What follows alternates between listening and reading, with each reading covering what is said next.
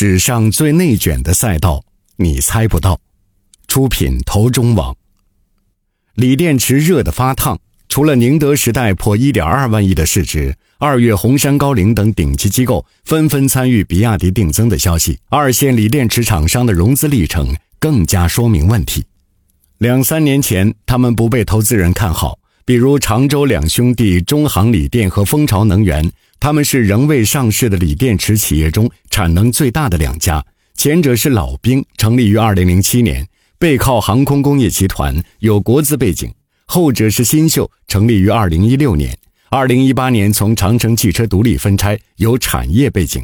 尽管出身条件不错，但当初并不被资本追捧。蜂巢能源二零一八年的那轮融资中，支持他的只有产业方长城汽车。中航锂电的境遇类似。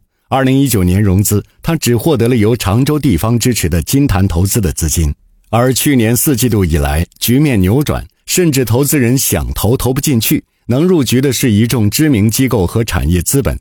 去年十二月，中航锂电 Pre A 轮融资超六十亿，背后站着红杉资本、外号并购女王刘晓丹成立的陈一基金、小米产业基金等等。普通机构已经没有机会了，并且就在这短短半年时间，这两家公司的估值又翻了三倍甚至更多。据知情人士透露。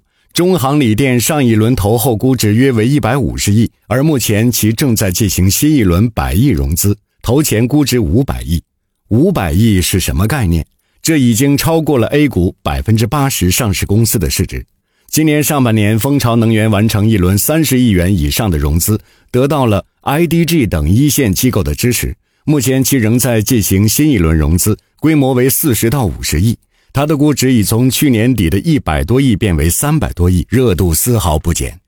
但陡然升高的估值和未来收入变化关系不大。知情人士透露，中航锂电年收入为三十亿左右。一位财务顾问预估，今年中航锂电的收入不会有太大增长，因为产能是满的。目前地方也在大力支持锂电池厂商扩产，比如六月底，中航锂电曾在一篇宣传稿中这样自夸。中航锂电五十千瓦时动力电池及储能电池成都基地项目，是成都市重大产业化项目投资基金成立以来，投资金额最大、推进速度最快的百亿级项目。从对接到落地仅六十八天，并且实现当天签约、当天项目公司注册成立；从正式签约到开工仅三十一天，再次创造了令人赞叹的中航锂电速度。重点就是其中的两个“最”。投资金额最大，推进速度最快，百亿级项目半年落地即可称为非常快，而六十八天是两个月零八天。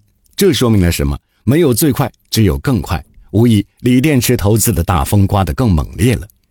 但热归热，锂电池投资热有些奇怪。最顶尖的风投与热门行业最头部的项目绑定，这原本是常态。但从投资项目来看，风投从去年四季度开始进军锂电池，更像是在一级市场捡漏。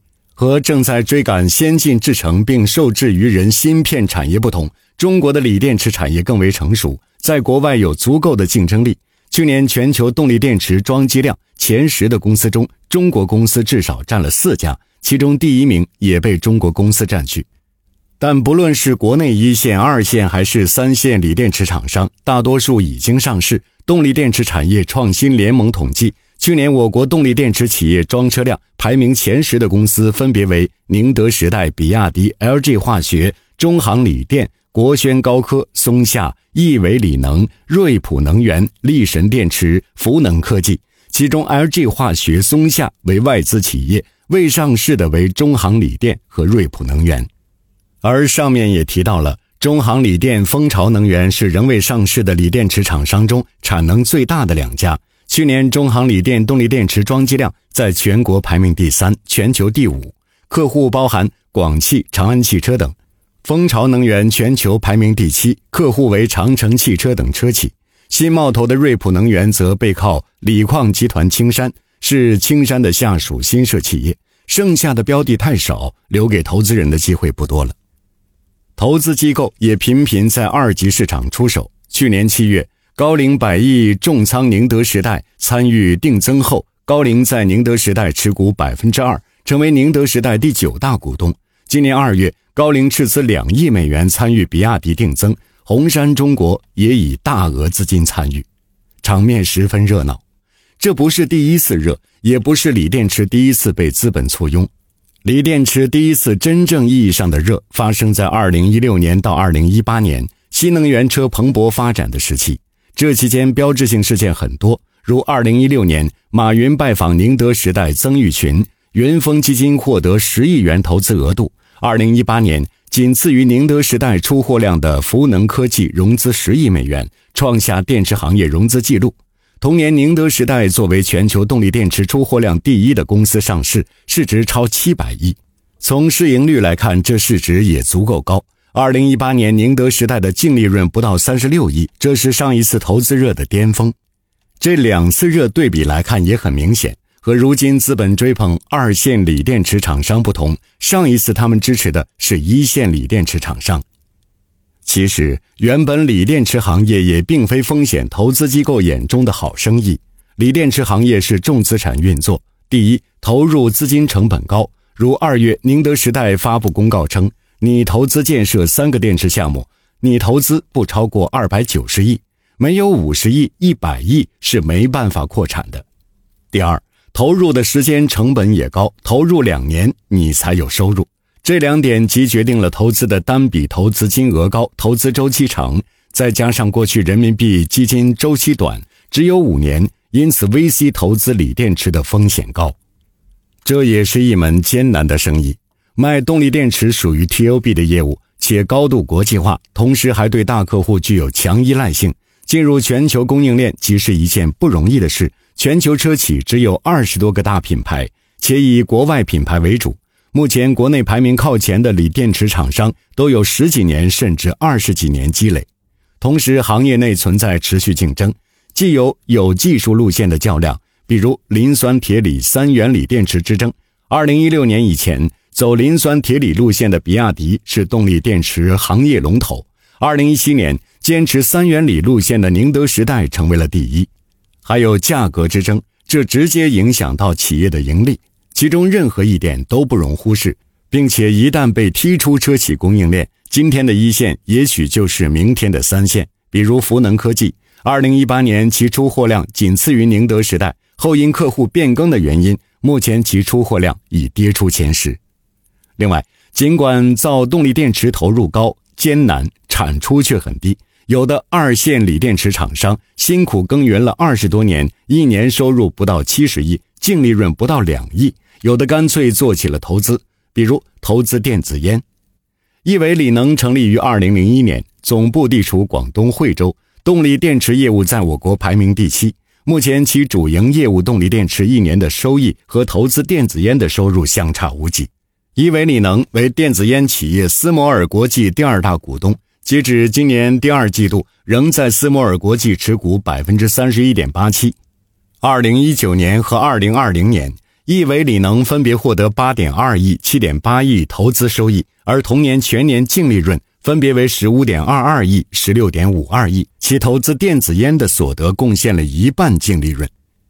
因此，锂电池行业赚辛苦钱的性质也决定了，一般情况下，行业天花板很难突破人们的想象。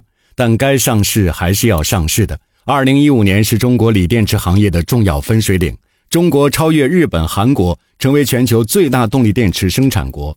中国锂电池行业真正意义上实现了弯道超车。除了当时已上市的比亚迪，以宁德时代为代表的一线锂电池厂商也到了走向资本市场窗口期。锂电池行业上一次投资热潮就这样开启了。二零一八年又是一个重要的节点，宁德时代作为动力电池装机量第一的公司上市，这标志着中国锂电池行业格局已定，并且投资者表示，当时也以为是天花板了。随后的二零一九年，锂电池投资热潮明显开始冷却，如上文提到的，二线锂电池厂商不被看好，投资人常把一句俗话挂在嘴边：行业第一名吃肉，第二名喝汤，第三名、第四名洗洗睡。同时，那时动力电池需求仍未爆发。二零一九年，中国动力电池装机量增长明显放缓，同比增长率从二零一八年的百分之五十六点八八变为百分之九点三。市场对下游的电动车市场也有疑虑，对应未来小鹏、理想经历艰难时刻，投资人决策预见可以想见。去年以来情况又有变化，锂电池行业开始沸腾，股市的狂欢令投资锂电池变得有利可图。即便是喝汤，很有可能喝到的也是一口浓汤。宁德时代的股价大家也已有目共睹。自二零二零年开始，它的股价从一百一十元左右一路飙涨至超五百五十元，中途市值从破八千亿、破万亿，再到现在的一点三万亿，已经超过中国所有车企市值的总和，超过招商银行。二线锂电池厂商的市值也已达到了千亿级，比如目前亿维锂能的市值超两千亿，有的企业市值率超过三百五十倍。国轩高科去年净利润为一点五亿，市值超六百亿，甚至未盈利的公司市值也超过了三百五十亿。福能科技去年七月上市，去年十二月股价最高曾达到四十六元，目前股价为三十五元左右。这与动力电池出货量增加、收入增长有关。比如宁德时代近三年的出货量为二十四点九吉瓦时、三十二点五吉瓦时、三十五点四吉瓦时。去年其营业总收入超五百亿，同比增长近百分之十。二线锂电池厂商的出货量增长更为明显，比如中航锂电今年一季度的动力电池出货量已经与二零一九年全年的出货量基本持平，分别为一点四一吉瓦时、一点四九吉瓦时。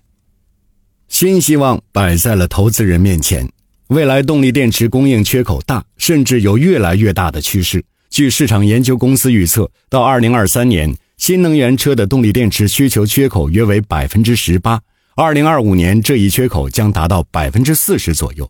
这也意味着二三线锂电池厂商也将获得更多的订单，或将获得更高的收益。